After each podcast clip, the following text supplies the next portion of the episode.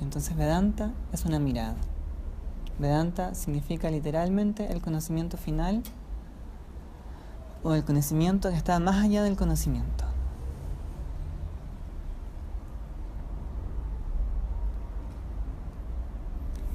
Este texto se llama Drik Drisha Viveka, que significa el discernimiento entre el veedor y lo visto. La capacidad de discernir entre quién mira y qué es lo mirado. Eso intenta este texto. Entonces vamos a ir verso a verso en la versión que yo hice de este texto para que sea súper fácil de entender. Entonces vamos a abrir en la página 23.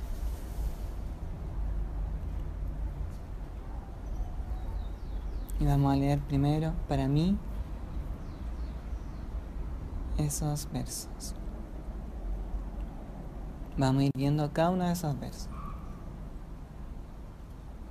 Porque si uno lo lee, no puede hacerse una idea, pero tampoco es una idea totalmente clara o completa. Entonces, por eso vamos a ir viendo uno a uno los versos.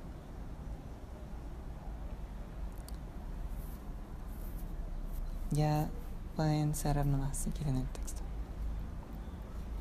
Lo primero que vamos a ver es que las formas son vistas por el ojo. Y aquí es el primer punto a aclarar. Esto es súper matemático, entonces uno tiene que estar bien atento. Aquí cuando se dicen las formas, el texto está refiriendo a todos los objetos sensibles. ¿Qué cosa es un objeto sensible? Un objeto que se puede sentir.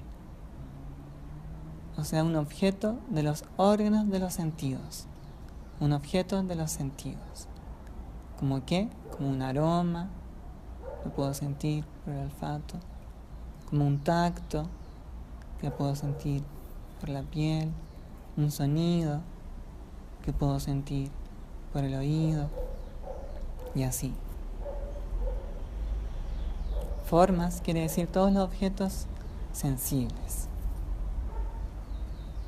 Uno tiene que tener claridad en eso, que toda esta manifestación no es más que interpretaciones de ese input, ese sonido, ese tacto, ese aroma, esa forma, ese sabor, todo eso se registra en la mente.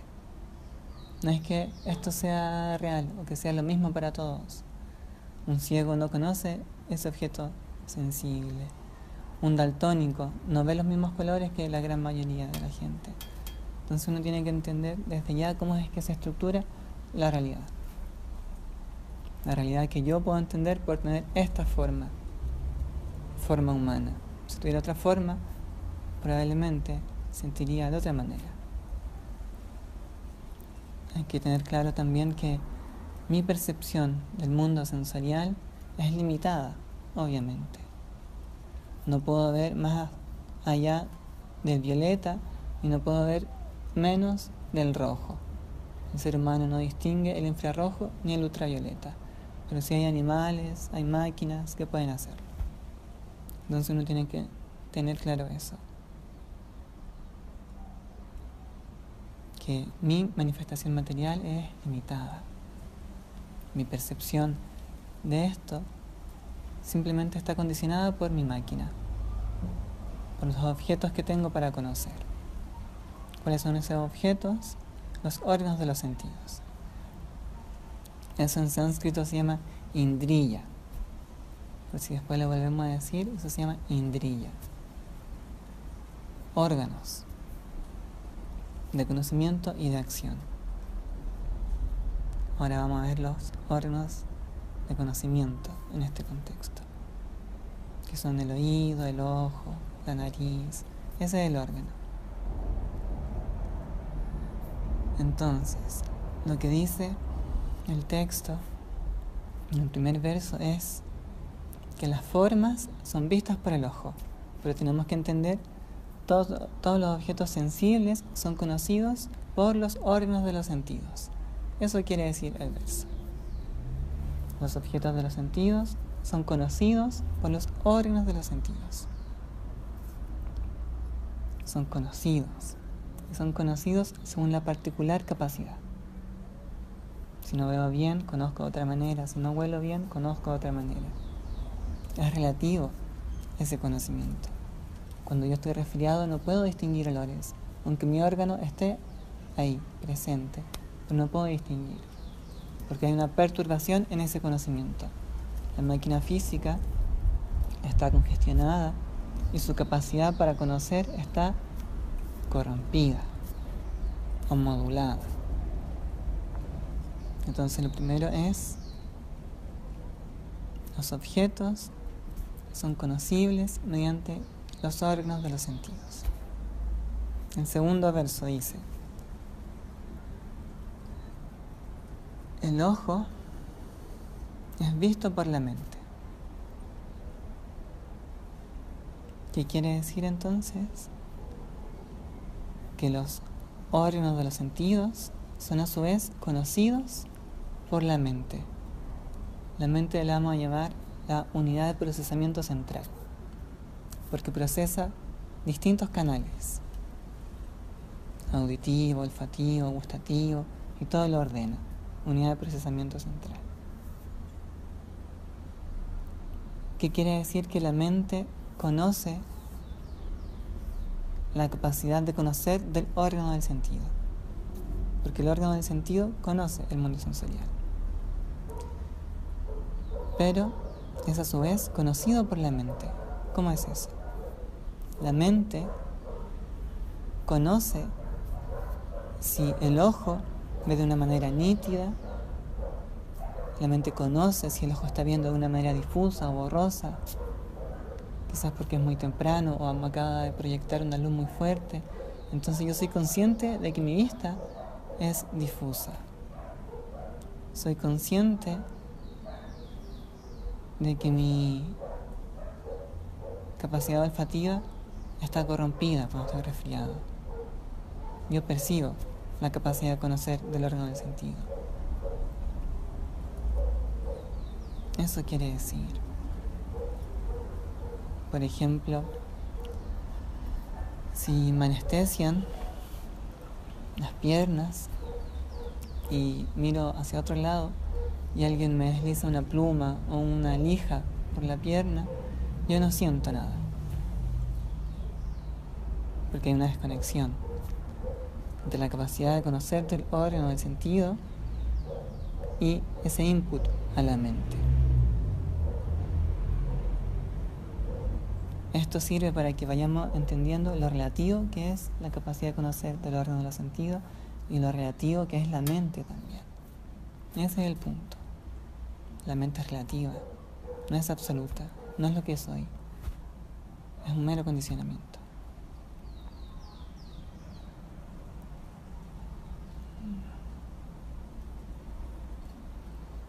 Entonces, los objetos son conocibles por los órganos de los sentidos y esta capacidad de conocer el órgano del sentido es conocida por la mente.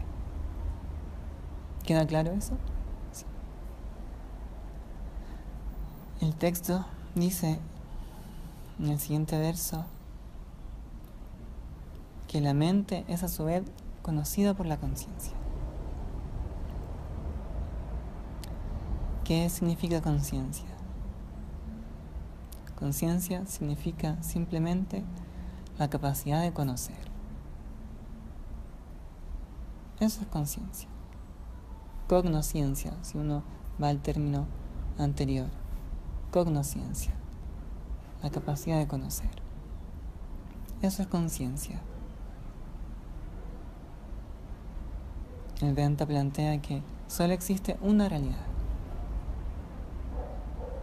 siempre existente, o sea, eterna, y que esa existencia es conciencia, la capacidad de conocer. Existe solo una realidad la capacidad de conocer, una capacidad de conocer primordial. En este texto yo le voy a llamar conciencia primordial. Ese es el centro que brinda como electricidad o capacidad de conocer a las distintas etapas, a distintos niveles. La conciencia le permite conocer a la mente, y la mente le permite conocer al órgano del sentido, y así se genera esta ilusión de realidad.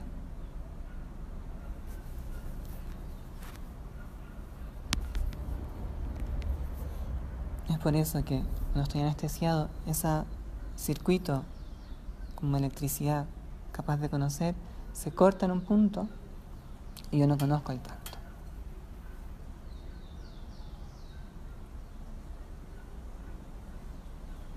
Es importante entender eso también, porque está lo conocible o no conocible y la capacidad de conocer. La capacidad de conocer está siempre ahí. Lo conocible puede estar o no estar. Eso es súper importante. Por eso decimos que la existencia primordial es la conciencia primordial. Existencia es la capacidad de conocer primordial. Esa es la existencia.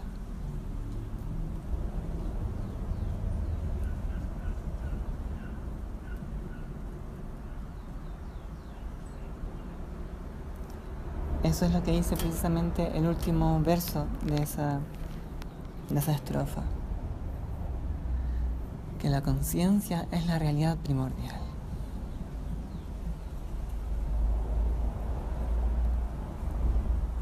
Esa realidad primordial es siempre presente. Esa realidad primordial está más allá de lo conocido o conocible. Lo conocido o conocible puede o no existir, pero la capacidad de conocer siempre está. Es como yo abro los ojos y conozco las formas. Cierro los ojos y no conozco nada. Pero yo no conozco nada. Siempre hay un yo. Yo no conozco nada. Si de algo estoy seguro es que yo existo. ¿Qué quiere decir esto? Que yo conozco mi existencia. Puedo conocer o no conocer las distintas cosas del mundo, algún lenguaje, alguna tribu, algún dispositivo, alguna película. Puedo o no conocer esas cosas, pero siempre soy yo quien conoce o no conoce. Si de algo estoy seguro es que soy. Y ese, y ese ser inmediatamente es saber porque yo sé que soy. Soy y sé que soy. Esa es una misma realidad. Existencia, conciencia. Cualquier otra cosa es secundaria.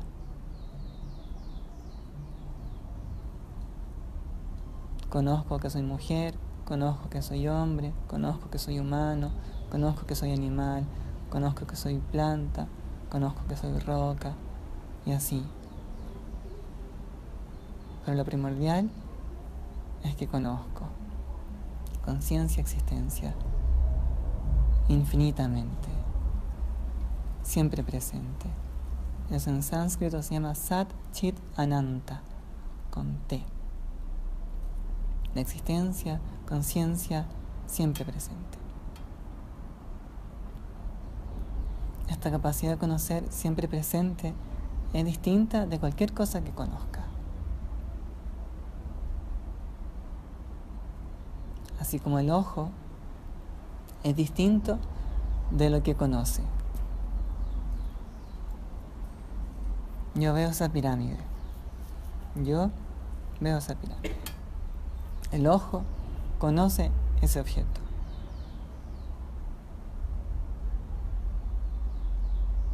¿Qué quiere decir eso? Que yo no soy ese objeto. Porque yo conozco ese objeto. Yo soy el sujeto y ese objeto es el objeto. Y que sabemos que sujeto y objeto son distintos. Sujeto y objeto son distintos, porque si no hubiera objeto, sería solo sujeto.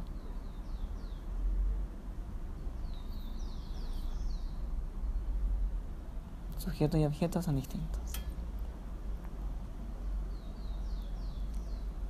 El sujeto es el mismo y el objeto cambia o es múltiple.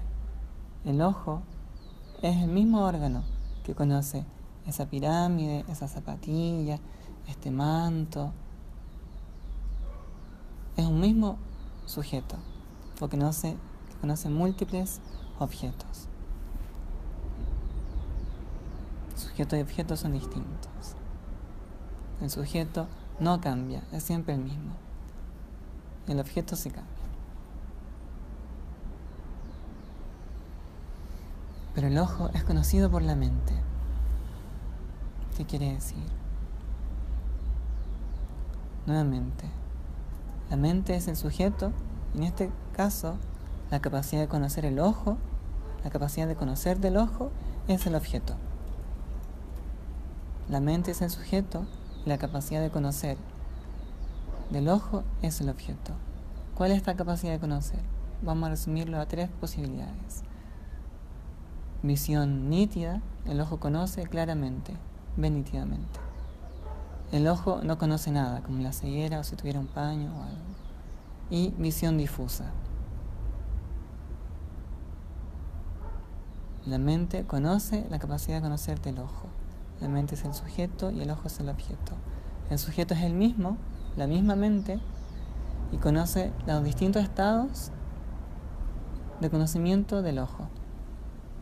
La mente conoce las distintas maneras de conocer del ojo. El objeto es múltiple y el sujeto es siempre el mismo. También la mente es la misma y los canales por los cuales conoce son múltiples. Vista, tacto, audición, pero la mente es una.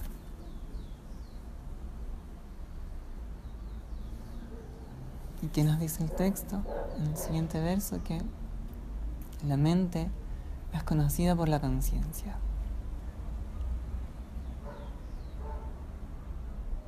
¿Qué hemos dicho? Que el sujeto es distinto del objeto. El sujeto es el mismo y el objeto cambia. En este caso, la conciencia es el sujeto y la mente es el objeto.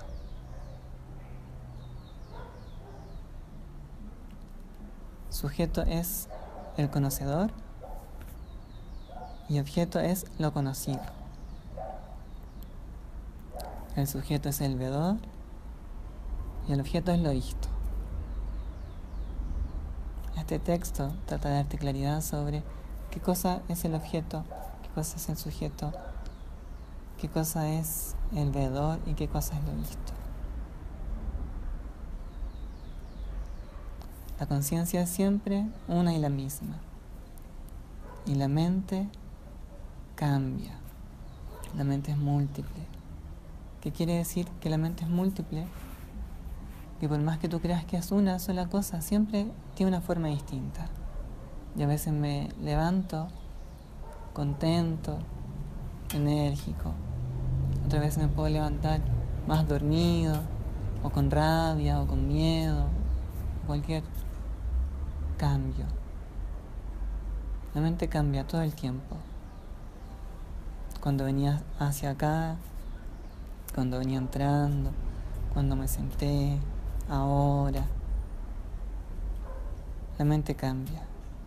¿Por qué? Porque la mente no es una realidad absoluta. Es simplemente el foco donde la conciencia se posa en ese momento. La mente es el objeto y la conciencia es el sujeto. ¿Y qué dijimos? Que el sujeto y el objeto son distintos. Entonces, así como yo no soy esa pirámide, yo no soy la claridad o la borrosidad o la no visión del ojo. Yo no soy los distintos cambios mentales, yo no soy mis pensamientos, yo no soy mis emociones, porque eso es relativo, eso cambia. Yo soy la capacidad de conocer.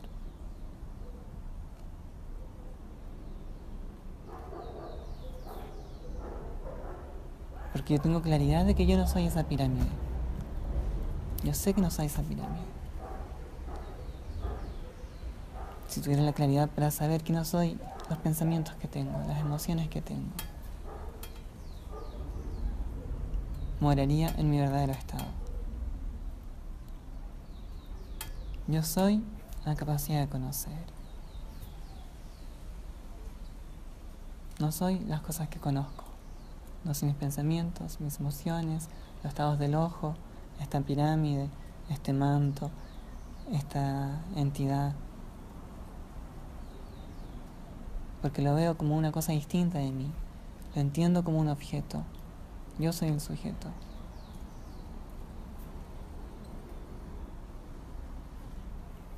El texto de aquí en adelante empieza a explicar cómo yo puedo entender eso, que es así. Con los distintos estados de conciencia, por ejemplo. Esto le llamamos estado de vigilia. Cuando yo me voy a dormir, le llamo estado de ensoñación. Cuando caigo en sueño profundo, le llamo estado de sueño profundo. El texto explica qué pasa en esos momentos, cuál el proceso. Cómo finalmente puedo decir que soy la conciencia, existencia siempre presente. ¿Cómo sé que todo esto no soy yo?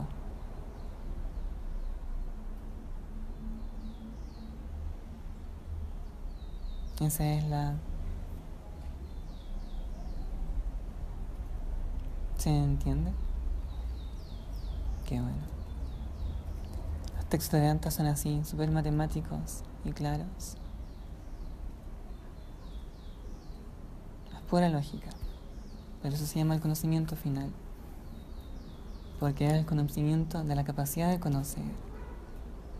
Todo lo conocido es relativo este país exótico, esta tribu, esta planta, esta persona, este planeta, este, esta dimensión, este estado de conciencia, todo eso es relativo.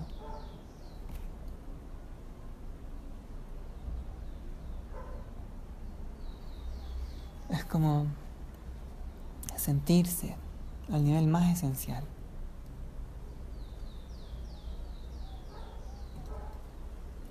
Eso es lo que busca hacer el yoga tradicional. Sentirme en ese nivel ultra esencial, donde solo soy lo que soy.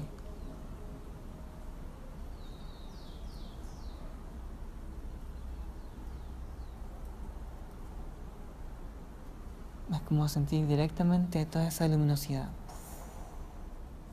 sin ningún bloqueo. Porque si yo creo ser algo, empiezo a limitar mi realidad.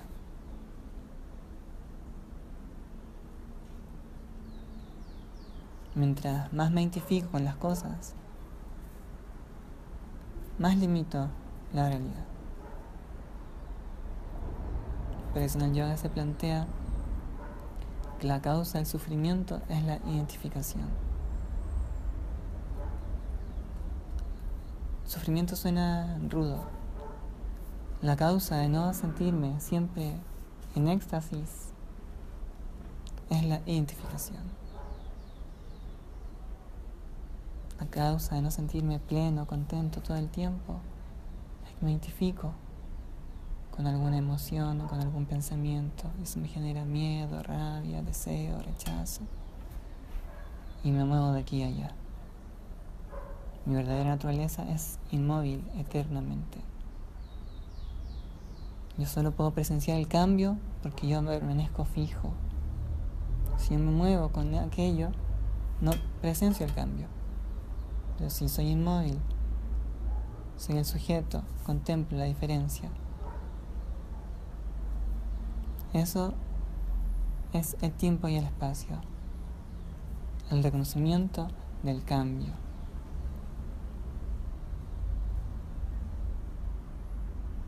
el reconocimiento de la diferencia. El espacio existe porque yo entiendo que aquí estoy yo y más allá no estoy yo. En el estado último de absorción, donde solo soy lo que soy, no hay espacio, porque soy todo lo que soy. Nada puede entrar, que significa que eso existe en otra parte. Nada puede salir, porque eso significa que eso tendría que existir en otra parte. Yo soy la totalidad. Soy todo lo que soy. Absolutidad. Yo juego a identificarme con algo y me quedo ahí. Yo puedo elegir en qué lugar estoy. El tiempo es el reconocimiento del cambio. A eso yo le llamo tiempo. Donde hay un antes distinto de una hora y distinto de un futuro. Pero cuando yo soy todo lo que soy, siempre inamovible, eternamente sin cambios, el tiempo no existe, porque no hay cambio. Por eso se plantea que tiempo y espacio son las primeras realidades que surgen, porque es la proyección que te permite a ti imaginar todo esto.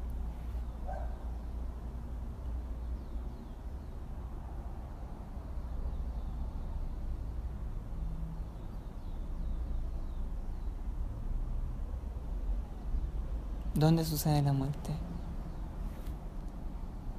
En la proyección.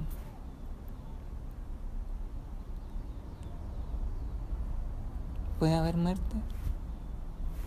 No. La realidad esencial es siempre la misma. Antes, después, es siempre lo mismo. No hay tiempo. No hay otra cosa distinta. No hay espacio.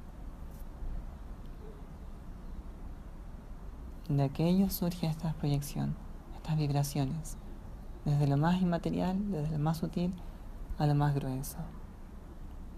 Y así como el yoga le llama a este cuerpo Stula Sharira, el cuerpo grueso. Al campo mental y emocional, Sukshma Sharira, cuerpo sutil. Karana Sharira. Cuando yo entiendo que este cuerpo y el cuerpo mental también son extensiones, no soy yo.